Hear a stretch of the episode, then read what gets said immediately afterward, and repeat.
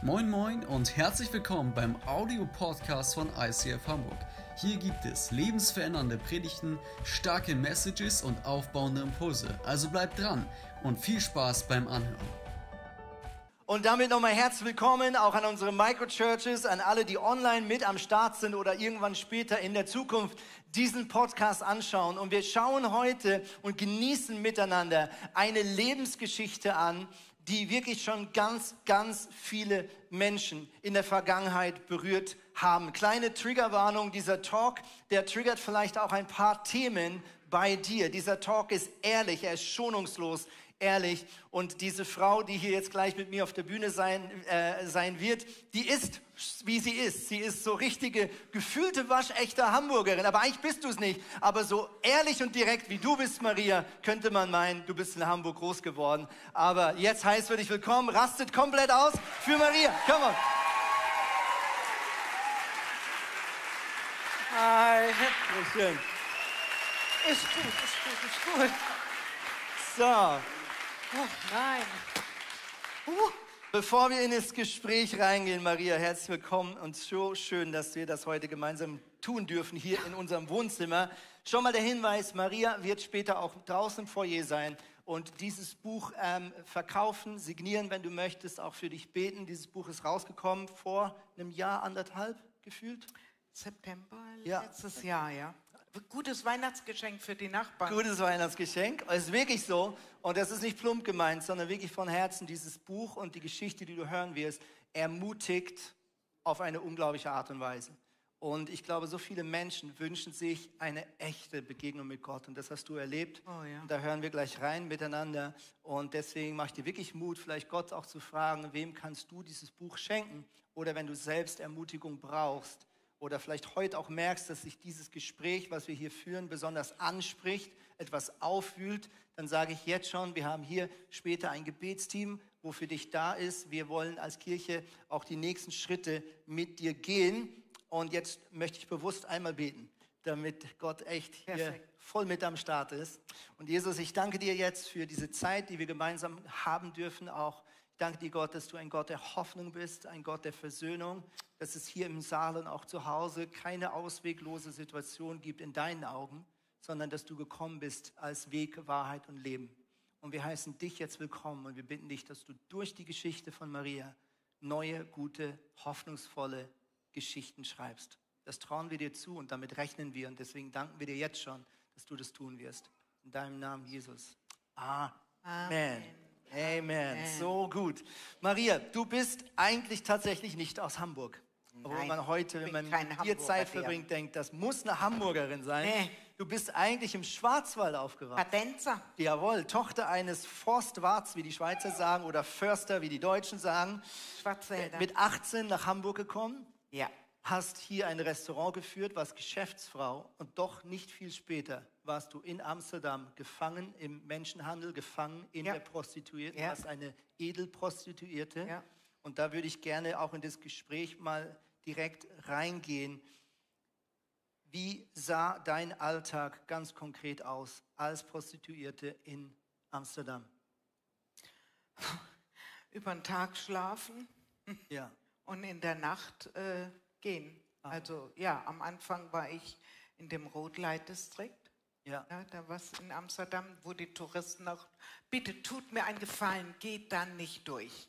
Wenn ihr als Touristen in Amsterdam meidet diese, das ist nicht schön, das ist kein, äh, das sind keine Tiere, das sind Menschen. du standest selber in diesem In so einem, ja, das ist so ein äh, Fenster, ja. ist rot, da ist ein Sofa drin und du sitzt und präsentierst dich. Und mein Zuhälter guckt dir zu, dass ich da nichts verkehrt. Ja, sagt Pullover hoch, komm, Hose aus. Und der sitzt in Unterhose ne, und wartest auf den ersten Typ, der da vorbeiläuft und äh, dann geht der Vorhang zu, dann machst du da und dann geht er wieder auf und kassieren tut der Zuhälter. Wie bist du mit dieser Demütigung, mit diesem Schmerz umgegangen? Was, was, wenn man das nur schon hört, man, man kann es sich ja von extern nicht vorstellen, aber die paar wenigen Beschreibungen lösen schon mehr als genug aus. Ähm, wie hast du das überlebt oder wie, wie, wie geht man damit um? Ja, wie geht man damit um? Also irgendwie nur durch Alkohol und Drogen. Ja. Ich war so, ich habe mich morgens, habe ich schon eine halbe Flasche Whisky getrunken. Es wurde am Anfang, äh, hat er mir das reingepumpt und ja. später habe ich dann selber gemerkt, ja, dann geht es leichter, die ganze Vergewaltigung, das geht dann alles leichter, wenn ich Drogen habe. Mhm. Dann spüre ich das alles nicht so, den ganzen Schmerz und ja, da habe ich halt mich vollgepumpt und ähm, Drogen vollgenommen und dann ist sie alles, ja, dann denkst du eigentlich auch nur, irgendwann musst du dich mal umbringen, ne? Ja. Weil, äh, also gern habe ich das nicht gemacht. Ja. ja es das war ist für ja mich so der letzte, ja. Vielleicht die nächste Frage, die immer auftaucht, ist, wenn das so schlimm ist, und das ist ja sofort klar, Warum ist es so schwer, da auszusteigen? Vielleicht kannst das, du das mal erklären, das, was da ganz praktisch ist. Ja, ja, wo ich da bei ja. ERF war, Mensch Gott, das ja. Interview, da kam das auch und das sagen ja viele, ne? Mhm. Wenn man auch sagt, warum hast du dein Kind aufgegeben, ne? Mhm. Hallo, die Situationen waren anders. Früher gab es noch Grenzen. Und wenn du keinen Pass hast, keinen Personalausweis, du kannst nicht einfach reisen dann. Mhm. Und er hatte ja alles weggenommen, ne? Ich habe immer, ich habe immer, dann, er war immer bei mir. Er ist immer an meiner Seite. Der hat mich nicht locker gelassen. Ich habe 1000 Gulden in der Nacht gemacht. Da lässt man nicht locker. Das ist eine gute Ge Geldquelle, ne? Ja. Und ähm, da kannst du, am besten ist, du überlegst gar nicht mehr. Kannst du noch dich daran erinnern, was deine tiefste Sehnsucht war in Tod. dieser Zeit? Ja. Ich wollte mich umbringen. Ich hatte einen Hass auf Gott. Ich habe, nee, an Gott. Wenn jemand angekommen ist mit Gott oder Jesus liebt dich, oh, hör auf. Hm. Vergess es. Ich habe ganz schlimme Worte hinterher geschrien. Also wenn euch mal irgendjemand schlimme Worte hinterher schreit, die, wenn ihr von Jesus redet auf der Straße, nehmt es nicht persönlich. Denk an den Spruch, was Jesus gesagt hat am Kreuz. Herr, verzeih ihnen, denn sie wissen nicht, was sie tun. Mhm. Das das, was anderes kannst. Ich, ich kann das nicht anders. Ja. Meine Mutter wurde mit 14 ist sie gestorben, mein Vater ist, also ich war 14, mein Papa neun Monate später. Warum tut das Gott? Ja. Warum nimmt er das? Ja. Ich war gerade mal 14. Mhm. Habe ich jetzt was falsch gesagt? Nee, doch. 40 war meine Mama. Und mein Papa war 48 und die sind innerhalb, habe ich doch richtig gesagt, neun Monate ja. gestorben und ich war gerade 14, ja, so war's. Genau, du bist eigentlich Freiburg in Schwarzwald aufgewachsen. Wie war deine Kindheit oder vielleicht auch, wer war Gott für dich als Kind?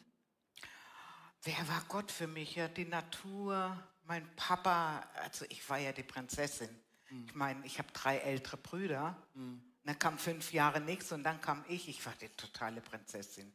Ich habe also wirklich, wenn man mal das, das Bild macht von dem, von dem äh, Fahrrad. Ja, guck mal, ich war die Prinzessin. Das, das war so, ich durfte das Fahrrad von meinen Brüdern halten und der Helm und die Brille und die Handschuhe von meinem Papa. Der hatte damals Motorrad. Mhm. Aber ich durfte nicht raufsitzen. Das Boah. haben meine Brüder nicht erlebt. Wirklich nur mal festhalten ja. und ja. ich bin die Größte. Ne? Also, ja. Ja, aber das hat halt nicht so lange hingehalten. Ne? Genau, du hast es gerade schon erwähnt, deine Eltern kurz danach, also kurz hintereinander, gestorben im Teenageralter. Wo und wie ging es dann weiter? Ja, ich kam dann noch in so ein Kloster mhm. von Franziskanerinnen. Das war eigentlich ein Internat für höhere Töchter. Ja. Da ist so jeden Morgen in die Kirche und alles Mögliche. Da musst du drei Dinge tun, dann wirst du rausgeschmissen. Habe ich gemacht. Ich habe drei Dinge getan, wo ich Verwarnung gekriegt habe. Ja. Beim dritten Mal musste ich dann zur ehrwürdigen Mutter. Ich, ja, jetzt, ne? jetzt geht's in die Freiheit. Ja. Nee, ich habe nicht gewusst, dass Papa schon für drei Jahre bezahlt hat. Die, die rücken doch das Geld nicht raus, oder? Krass, deswegen ich musste durchhalten.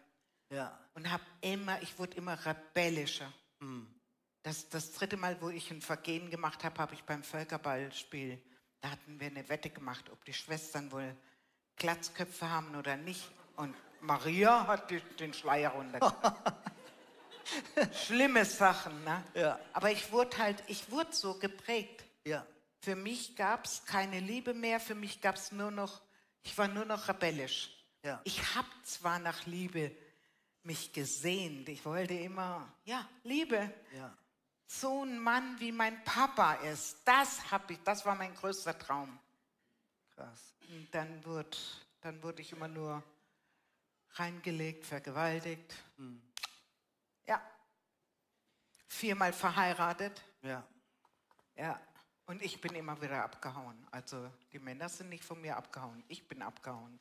Es war mir einfach zu viel. Ich hatte diesen Drang nach Freiheit. Ja. Und bin dann vom Schwarzwald auch nach Hamburg. Davor warst du noch bei deinen Verwandten? Ja, beim, Ja. also in Lehre war ich bei meinem, ah ja, in Lehre war ich bei meinem Onkel. Ich wollte eigentlich Krankenschwester werden und habe mich auch angemeldet in Wuppertal.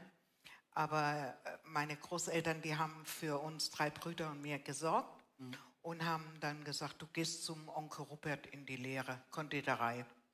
Und wie hat sich das angefühlt, diese Zeit, wenn du heute zurückdenkst? An was denkst du? Ja, es war immer, ich meine, für normal, wenn du in die Lehre gehst, nach acht Stunden hast du Feierabend, aber du gehörst doch zur Familie, ne? Da machst du doch noch weiter. Ja. Na, Weihnachten, Ostern, immer wieder in die Backstube, noch mitbacken und machen und tun. Ähm, war nicht schön. Und ich habe immer so geträumt von Amerika, die amerikanische Filme, na, vom Winde verweht und alles, ne? Dann habe ich gedacht, einmal steigst du, also ich wohne in dem Stadtteil und ich muss in dem anderen Stadtteil. Und dann geht die Straßenbahn durch Freiburg durch und da ist das Kino. Kannst du einmal aussteigen, die Bilder gucken und dann wieder rein. Das merkt dir keiner, nicht meine Großeltern und nicht mein Onkel. Habe ich gemacht. Ja, und was ist passiert? Ich äh, ist ein Auto vorbeigefahren, macht die Tür auf, fragt nach einer Streis, Straße. Äh, ich will sagen, dass ich es nicht weiß, wurde ich schon reingeschubst. Ja, drei Spanier. Am nächsten Morgen hat mich ein Waldarbeiter gefunden Ja. im Krankenhaus. Im Krankenhaus bin ich wieder aufgewacht. Ja, das, äh, da habe ich dann meine Unschuld verloren. Und wahrscheinlich auch dein Willen. Da habe ich alles, es war alles, ich wurde nur noch rebellisch. Ja. Wenn jemand irgendwie von Gott geredet hat, ah, die Worte kann ich hier nicht sagen. Obwohl wir hier auch manchmal Scheiße sagen, ne? Hier habe ich schon oft gehört, finde ich auch toll. Kann ich mir nicht vorstellen. Leute, gibt einen Beifall, deshalb bin ich hier in ICF und nicht irgendwo in einer katholischen Kirche. Aber wirklich, ich war einmal in einer Gemeinde, ich will ja jetzt nicht sagen wo, da ist mir das Wort rausgerutscht.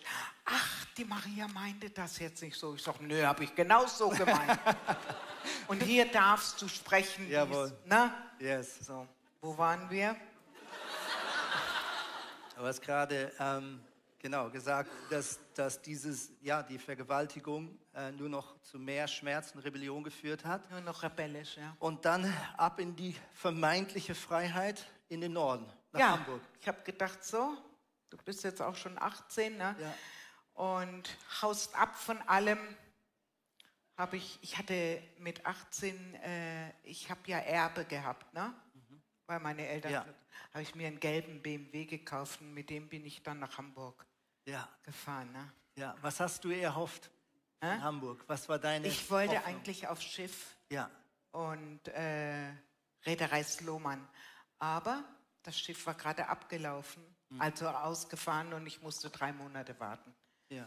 Und Entschuldigung mein Deutsch, aber ich war zu lange im Ausland, tut mir leid. Ne?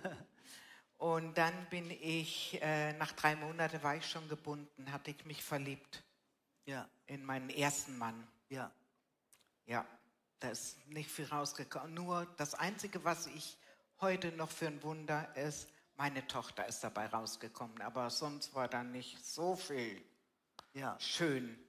Und dann habe ich den zweiten kennengelernt, auch wieder geheiratet. Ich bin so, ein, so eine Frau, weiß ich denke dann an die große Liebe und will dann heiraten. Wenn sowieso ein Ausländer ist, da bleibt dir eigentlich nichts anderes übrig, als den jetzt zu heiraten, weil dann kriegt der auch noch ein Papier. Ich habe es nie für Geld gemacht. Ich habe mich einfach verliebt in, mein, in dem Alter. Ihr seid heute, ihr Jugend seid heute alle klüger, ne? Hoffe ich doch, ne? Also ich war, ne? Ja. Er muss gut aussehen und dann, ja. Und man denkt auch immer, dass man die Menschen dann auch verändern kann, wenn man zusammenlebt. Vergess das, nimm den Mann so, wie er ist und wenn er dir nicht gefällt, dann heirate nicht. Heute würde ich zum Beispiel sagen, ich würde erst in der Hochzeitsnacht mit ihm intim werden. Ja. Und das Gute ist, da hauen die ganzen Männer schon ab. Die falschen Männer sind dann schon gegangen. Ist so, ist so. Amen dazu. Ein Mann, der für das nicht warten will, ist wahrscheinlich auch kein guter Mann. Ja. Nee, deshalb bin ich jetzt auch schon. Ich habe mich Sehr jetzt gut. dran gewöhnt. Ne? Sehr gut. Es ist schön. Ja. Die Fernbedienung gehört mir. Na, ist doch so, ne? Naja, gut. Aber das ist auch irgendwo ja. zerbrochen. Wie kam es dann von Hamburg nach Amsterdam? Wie kam der Zuhälter in dein Leben? Ja, also meine zweite Ehe, da bin ich auch ziemlich betrogen worden. Ja. ja ich, hatte, äh, ich hatte von meinem ersten Mann eben, hatten wir das Restaurant, das lief auf meinen Namen. Also ja. ich musste dann da rein, wo wir getrennt waren. Vorher war halt hauptsächlich mein Mann drin und mhm. ich habe oben drüber gewohnt, hatte meine zweite Ehe. Mhm. Und während ich unten dann eben war und mitgeholfen und gearbeitet ja. habe, im China-Restaurant, wisst ihr, wie, da ist echt viel los. Ja. War oben mein zweiter Mann und hat äh, Französischunterricht gehabt von einer Französin. Leider sind die eingeschlafen in meinem Bett, im Ehebett. Boah, krass. Ja. ja. Und dann in diesem ganzen Dilemma, ich konnte wirklich nicht mehr. Es war alles ja. zu viel. Erste Ehe geplatzt, zweite Ehe geplatzt. Ich wollte eigentlich nur frei sein, ich wollte eigentlich nur Liebe haben und ich habe immer nur das andere gekriegt. Mhm. Und in diesem ganzen Ding habe ich dann meinen dritten Ehemann kennengelernt, der hat mich dann eingeladen, da waren wir noch nicht verheiratet, ne? hat mich eingeladen nach Amsterdam, der kommt aus Amsterdam. Mhm. Ich habe eigentlich gedacht, der ist nicht so gut, der ist nicht koscher, ne? Mhm. So ja, auf St. Pauli verkauft er ein bisschen was. Ich denke, ah, ob das ein guter ist. Aber er hat mich eingeladen, mal entspannen in Amsterdam. Ja. Und ich bin drauf reingefallen. So war es ganz natürlich. Ja. Zwei Wochen verwöhnt, wie eine Prinzessin. Da habe ich echt gedacht, jetzt habe ich ihn gefunden. Mhm. Bis das große Auferwachen war. Ja. Nach zwei Wochen hat er gesagt, jetzt kannst du auch mal was für mich tun. Und dann war es, wie ich vorher schon gesagt habe, was war das? Das ist die Technik, die heute. Oh, okay. war ich dann ja. äh, in, im Rotleitdistrikt. Ja. Das heißt, Hat der Pass weggenommen, alles weggenommen. Ja. Man kann sich das nicht vorstellen, aber es ist so. Wenn ein Mann dich mal voll pumpt mit Kokain und Whisky und Cognac und Marihuana, alles, was damals gab, Exercise oder wie das heißt, das, das gab es ja. nicht. Ne? Ja. Dann kannst du gar nicht mehr anders. Mhm. Du bist richtig, der hat mich richtig willig gemacht. Und wenn du nicht parierst, dann auch. Wie viel Mal ich vergewaltigt worden bin, kannst du nicht mehr aufzählen. Und dann läufst du ganz schnell. Ja. Ist, ich hätte vorher, ich hätte da gar nicht hin sollen. Ja. Ja, und dann war ich da und dann hat er erst in diesem Fenster und dann in habe ich Live-Shows gemacht und alles Mögliche. Und dann habe ich ähm, äh, auch, ja, im Sexclub halt, ne? Und immer wieder Kokain. Der ganze Tag verlief mit Drogen und Alkohol, ja. dass ich das überhaupt. Und dann habe ich noch ein eigenes Zimmer gekriegt, weil jetzt durfte ich dann auch mal Männer schlagen. Mhm. Und da brauchte ich dann auch lange, starke Nägel. Und da ist so ein Ehepaar von Amerika gekommen. Mhm. Ja, ja. Diese Nägel wurden dir zum Segen. Die wurden mir ja. zum Segen. Ja.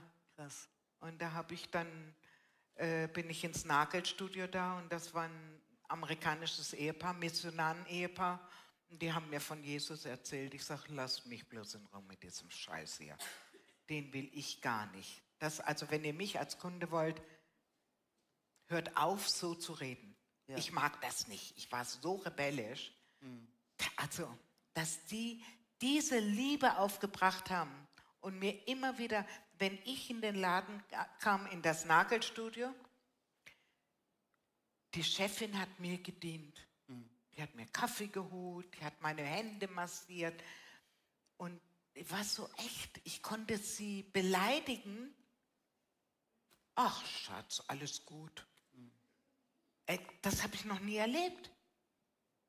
Das war für mich, wow, was für eine Frau ist das? Und am Anfang habe ich ja nichts geglaubt. Ne? Ich sagte, ja, bin wieder arbeiten. Das ging so ein paar Monate, musste ich ja immer wieder hin, weil ich ja, Nägel auffüllen muss. Ne? Und dann so nach sechs Monaten ungefähr, da war ich dann so am Ende, dass ich mich umbringen wollte und habe Tabletten genommen. Nur mein Zuhälter hat mich zu schnell gefunden. Markenauspumpen, weiterlaufen. Ne? Also hat mich ins Krankenhaus ganz schnell und dann weiterarbeiten. Ja. Und beim zweiten Mal habe ich gedacht, also das hilft nicht. Dann, ja, ich wohne im sechsten Stock, dann ist eigentlich nur noch eine Sache. Ich muss da runterspringen. Aber das, ich will da runterspringen und ich springe, das ist ein ganz großer Unterschied. Weil wenn du, wenn du schon am Geländer stehst und ein bisschen rüberbeugst, dann kriegst du so ein, so ein Zittern. Habt ihr das auch? Ja. Da, gibt, da kriegst du richtig so ein Adrenalin oder wie das? Das ist so ein Zittern und dann, oh, ja. Und das, äh, äh, es, du musst mutig sein, darunter zu springen. Und Ja. dann habe ich halt das so gemacht, noch mehr Whisky, noch mehr Drogen. Also ich habe mich so vollgepumpt. Am Schluss bin ich gar nicht mehr vorne runter, sondern auf den Balkon gefallen und hatte einen totalen Blackout. Ja. Ja, ich war dann auch sehr mager, sehr Augenränder und am Morgen hat mich der Zuhälter gefunden auf dem Balkon und ich hatte mir drei Nägel gebrochen. Du musst unbedingt zum Nagelstudio, du kannst so nicht laufen. Ich war inzwischen eine Edelnutte geworden. Ne? Ich habe 1000 Gulden in der Nacht gemacht. Ne?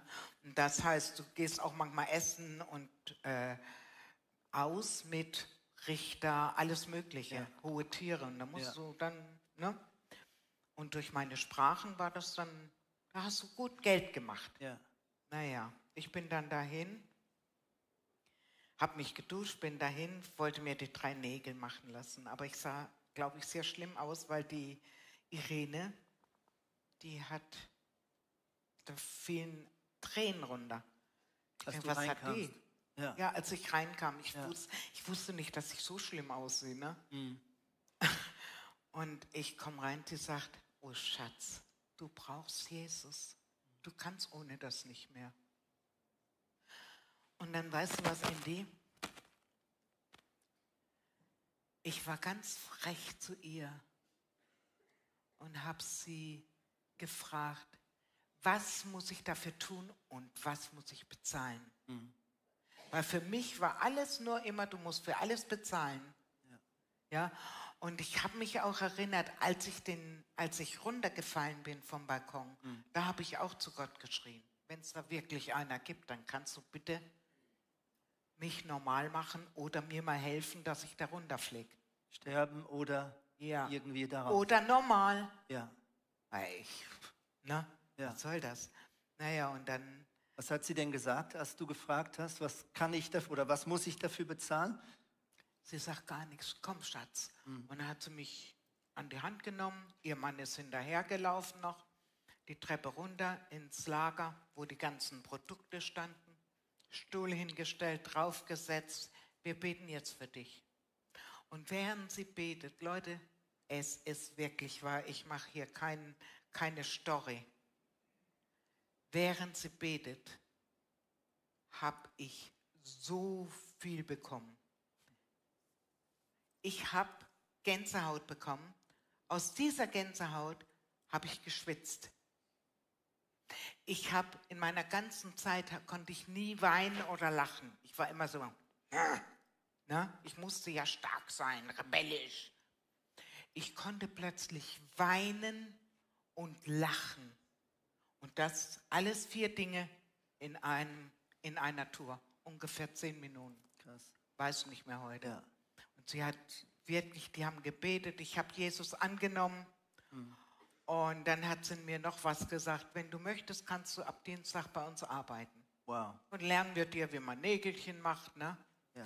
Ja. Ja, ja, ich habe jetzt auch schon tausend Leute ausgebildet in Brasilien.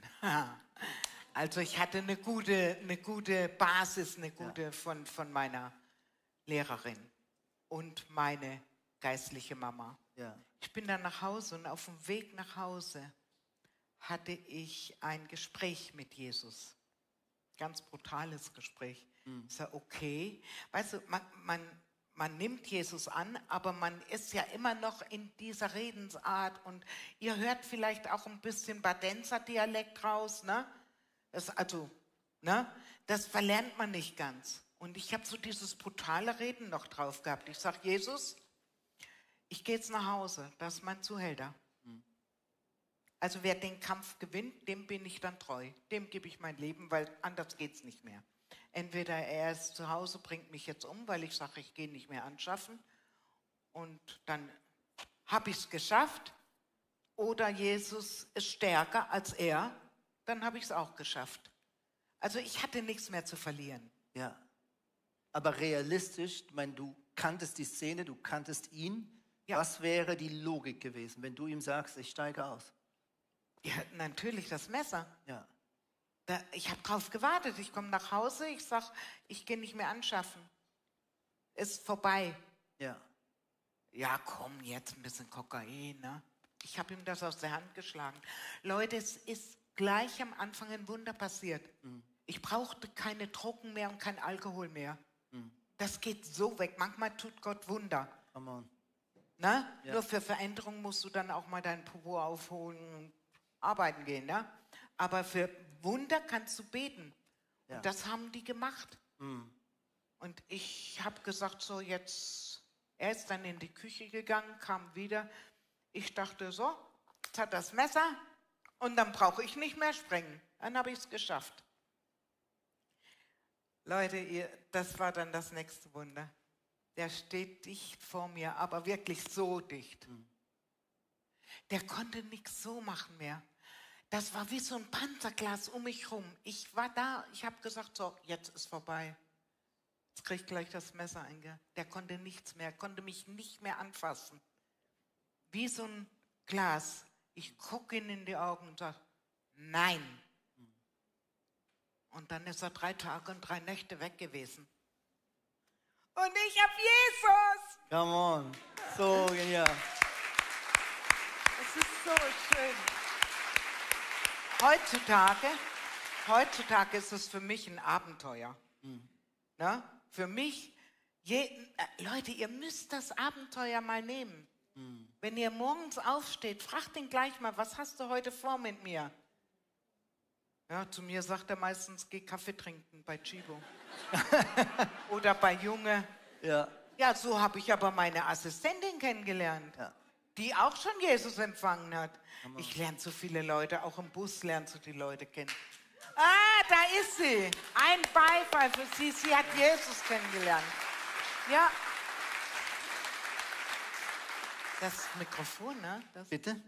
äh, das Mikrofon macht so. Nee, das ist, macht Nee. nichts. Und das ist heute, das ist, wir uns nicht von abhalten. Nee. Was ich so liebe, ein Satz, den du so, so, so schlicht sagst und für mich, glaube ich, eine der schönsten Zusammenfassungen von Christsein bedeutet, ist, ich habe Jesus in mir. Ja. Das, du sagst das so einfach, aber wenn man drüber nachdenkt, verändert das alles. Ah. Deine Geschichte und auch was man heute noch mit, von dir hört und mit dir erlebt. Mein Leben ist Ah, Jesus. ist so und wunderbar. Sterben gewinnen. Genau, das ist dein Lieblingsvers. Was Ja. verbindest du damit? Philippa. Ey, ja, Philippa ist das. Ja. Habt ihr es da? Ja. Ja. Sterben ist ein Gewinn. Leute, ich weiß, dass man manchmal Angst hat im Leben, aber das brauchen wir nicht. Wir wissen, dass wir eine Zukunft haben. Wir haben eine Ewigkeit. Wir, wir sind hier nur Botschafter. Wir sind Personen, wo Gott gebrauchen kann. Ich bin Laufbursche. Und das möchte ich auch immer sein. Das Wichtigste ist, was bringen wir nach Hause? Was bringen wir in die Ewigkeit?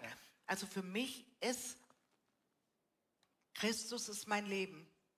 Und wenn ich mal sterbe, also ich weiß heute, ich habe ich hab viele Dinge mitgemacht im Leben. Ich bin auch schon überfallen worden, bedroht worden, habe das alles gut überstanden. Und ich weiß, wenn heute irgendetwas auf mich zukommt, mir die Pistole ran, klasse, mach, wenn du das kannst, mhm. würde ich ganz klar sagen, weil es, es passiert erst, wenn Gott mich nach Hause holt. Ja.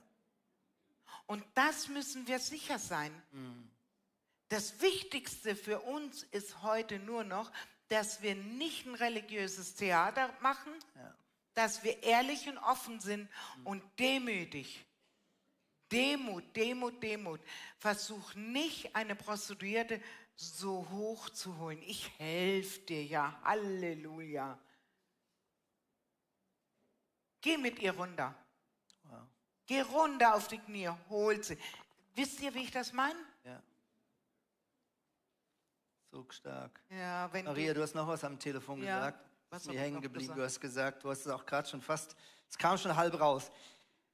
Für Wunder kann man beten, für Veränderung muss man aufstehen richtig wieder Und laufen. Und laufen. Ja. Ja.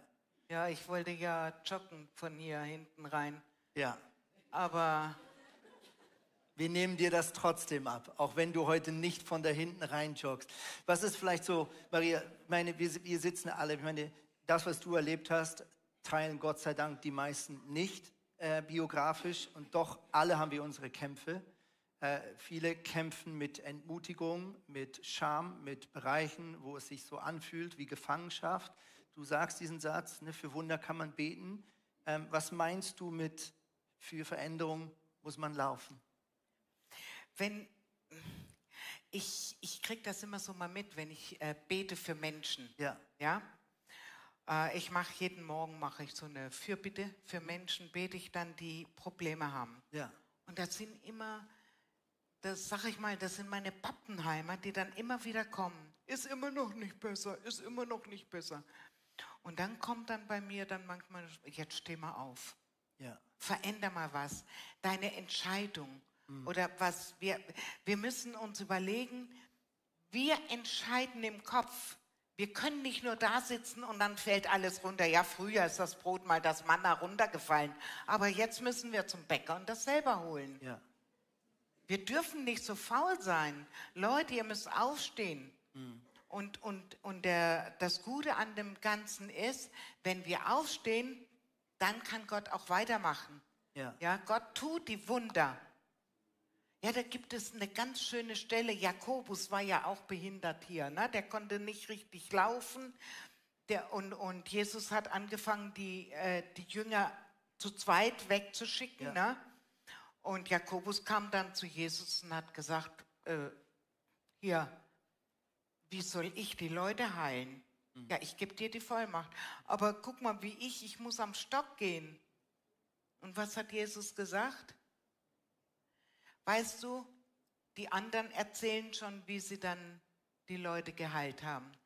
Aber deine Stories will ich hören. Wenn du als Halbkrüppel dahin gehst und die Krüppel heilst, was für ein Wunder ist das? Was für ein Segen ist das? Ja, wenn wir körperlich nicht so gut drauf sind, ja, der Teufel wollte mich jetzt vor zwei Tagen flachlegen mit hier Schmerzen, nee, nix da, ich komme darauf. Und wenn du mich tragen musst, ne? Hätten wir gemacht. Hätten ja, wir gemacht. Hättest du Hätten wir gemacht.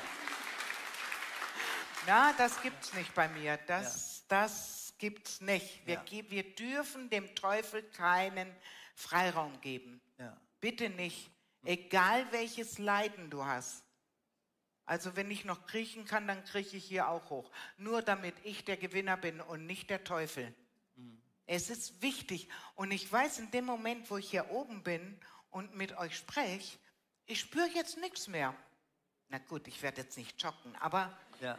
es ist okay und ich habe noch keine Tablette genommen. Mhm. Na, normal nimmt man schnell eine Tablette. Mhm. Leute, vergesst diese Sachen. Mhm. eure Entscheidung, die Entscheidung, was hier rauskommt, wenn jemand sagt, ich habe, mein Krebs lässt mich nicht in Ruhe. Ach, sag ich, weißt du was? Ist dein Krebs? Behalt ihn mal. Was sprechen wir aus? Mein Krebs, meine Kopfschmerzen. Ja, so behalte mal, wenn es deins ist. Mm. Ich würde nie sagen, mein Krebs, meine Kopfschmerzen. Ja. Nee, das, das ist doch verkehrt. Alles, was wir aussprechen, guck mal, ein großer Dampfer, bist du schon mal mit so einem großen Dampfer? Der hat nur ein kleines Rad, ein kleines Ruderrad. Die Worte sind. Und wer steuert deinen Körper? Wer steuert deinen Kopf? Mhm. Mhm. Denk mal darüber nach. Mhm. Denk mal darüber nach. Danke für die herausfordernden Schlussworte. Und ich kann nur sagen, ich glaube, wir sind uns alle einig, du hast diesen Schritt gewagt. Alle die Wunder sind passiert und doch hast du diese Entscheidung getroffen. Ich steige aus. Ja. Und das ist das eben dieses, dieses Laufen. Genau. Ja, dieser, eine, dieser eine Schritt, den Gott uns vorenthält, vielleicht auch manchmal, um zu sehen, ob es wirklich ernst meint. Ähm, und deswegen von Herzen danke, Maria. Und ich fände es einfach cool, wenn wir zum Schluss beten können, gemeinsam. Ja. Ähm, Erstens für die Menschen, die sagen, ich brauche auch ein Wunder. Oder vielleicht merkst du heute auch, ich bin genau in diesem Nicht-Aufstehen wollen. Ach, ja. ähm, vielleicht bist du gefühlt schon aufgestanden und es hat gefühlt nicht geklappt. Dann lass uns doch gleich einfach für diese Menschen beten. Und wir wollen auch für Leute beten, die heute entweder online oder auch hier im Saal sagen, ich will, diese, ich will diesen Jesus in mir. Ähm, das ist so ein schlichtes und doch das krasseste, heftigste Gebet und die krasseste Entscheidung, die in der Ewigkeit verändern wird in deinem ganzen Leben. Und Maria, darf ich dich bitten, dass du einfach gleich ja, das ja. Gebet anleitest? Äh, in Deutsch oder in Portugiesisch? Ich würde sagen in Deutsch. Ich würde sagen in Deutsch, weil ich kann kein Portugiesisch. Sonst natürlich gerne Portugiesisch. Komm, wir stehen auf zusammen. Oh, ja. Und äh, ich fange mal an zu beten, Maria, und dann darfst du übernehmen. Ach, Jesus, Danke. Danke. Danke für Marias unglaubliche Geschichte. Danke, Jesus, dass du die Not siehst und den Schmerz siehst. Danke, dass du ein Gott bist, der eingreift. Ja. Das feiern wir an Weihnachten, dass du ein Gott bist, der eingreift. Du, bist, du hast eingegriffen und du hast angegriffen, als du gekommen bist, unauffällig, als kleines Baby. 30 ah. Jahre später bist du am Kreuz von Golgatha und sagst, es ist vollbracht. Du hast den Teufel entthront. Du hast den Tod besiegt. Du hast jede Form der Demütigung, jede Form der Bindung hast du entmachtet. Jeder Fluch, jede ausweglose Situation ist, ist entmachtet. Hat keine Kraft mehr. Tod, wo ist dein Stachel? Keine Kraft Und wir beten jetzt für Menschen, die alle Hoffnung verloren haben. Wir machen uns ein mit den Hoffnungslosen, mit den Kraftlosen, ja. mit den Gebundenen, mit ja. den Gedemütigten. Ja. Und Vater, wir beten das in einer besonderen Demut, im Wissen, dass diese Stadt zum Himmel stinkt, genau was das Thema Menschenhandel und Prostitution anbelangt. Wir wissen, wir spielen alle irgendwo in diesem Riesensystem irgendeine Rolle. Jesus, wir bitten in Demut und Buße, oh, dass du dem ein Ende bereitest indem du eine Person nach der anderen dort herausbefreist. Wir beten für die Prostituierten, die Gefangenen, wir beten auch für die Zuhändler und für die Kunden und für jeden, ja. der das System beflügelt. Ja. Wir beten für alle, dass du dem ein Ende bereitest, dass du deine Gnade ausgießt, dass du uns vergibst. Danke, Jesus. Deinem Namen, Jesus. Danke, Jesus, dass jede einzelne Person jetzt auch im Livestream macht die Augen zu Danke, Jesus, dass du sie, dass du sie jetzt ansprichst, dass sie anfangen zu hören, ja. dass sie anfangen zu sehen, ja. dass du ihre Herzen öffnest. Mhm. Und jeder, der sich jetzt fühlt, der muss Jesus näher sein. Er möchte sich hingeben an Jesus, so wie ich das gemacht habe. Ich habe es nie bereut. Mhm. Gott tut die Wunder jeden Tag neu. Wir leben in seiner Gnade jeden Tag neu. Der Teufel kann uns nichts mehr anhaben. Ja. Weil wir brauchen nur das Blut Jesu. Er ist dafür gestorben. Und danke, Jesus, dass du für uns gestorben bist. Danke, Jesus. Wo wir Sünder waren, hast du, hast du uns aufgenommen. Du bist, du hast mit großen Schmerzen bist du ans Kreuz. Du bist, du hast gelebt nur für diesen Augenblick, damit wir frei sind, damit wir in die Ewigkeit kommen. Und ich danke dir jetzt für jede einzelne Person, die betet. Danke, Jesus, dass ich als Sünder zu dir kommen darf, vor deinen Thron treten darf. Ich weiß, dass ich gesündigt habe. Ich weiß, dass ich immer noch Fehler machen werde. Aber danke, Jesus, dass du in mein Herz kommst. In mein Herz, dass du mich reinigst, dass du mich stark machst, dass du mich auffüllst mit deiner Gnade jeden Tag neu. Ja. Danke, Jesus, dass, jed, dass, dass ich erkenne, dass du mein Heiler bist dass du mich heilst, dass du mich stärkst, dass du mir Freude und Friede bringst, dass du mir Weisheit schenkst, damit ich weiß, wie ich jeden Tag wandeln soll. Ich danke dir, Jesus, dass ich dein Werkzeug sein darf. In Jesu Namen. Amen. Amen.